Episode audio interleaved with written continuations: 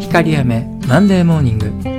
今週も沖縄から信弘がお届けします。12年前に購入した冷蔵庫のコンプレッサーが寿命を迎えたため新しい冷蔵庫を発注することになりました。お察しの通りビーガンの我が家にとって冷蔵庫の野菜室の大きさは生命線。興味深いことに前回購入した12年前もそして今回も東芝のベジータ一択でした。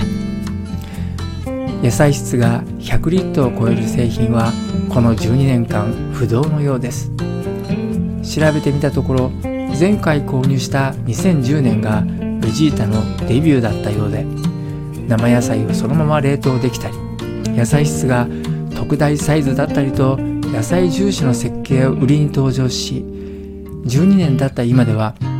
野菜室の湿度を95%以上に保つ技術も搭載され野菜劣化の原因となるエチレンガスを分解し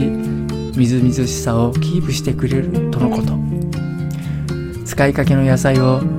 ラップ不要で保存できる機能だと忙しいビーガンにはありがたいことばかり。我が家のキッチンに仲間入りする日が待ち遠しくて仕方ありません。この番組は自分を大好きになる13週間の奇跡自信の学び屋をご提供する調和セラピー光雨がお送りしました。ではまた来週。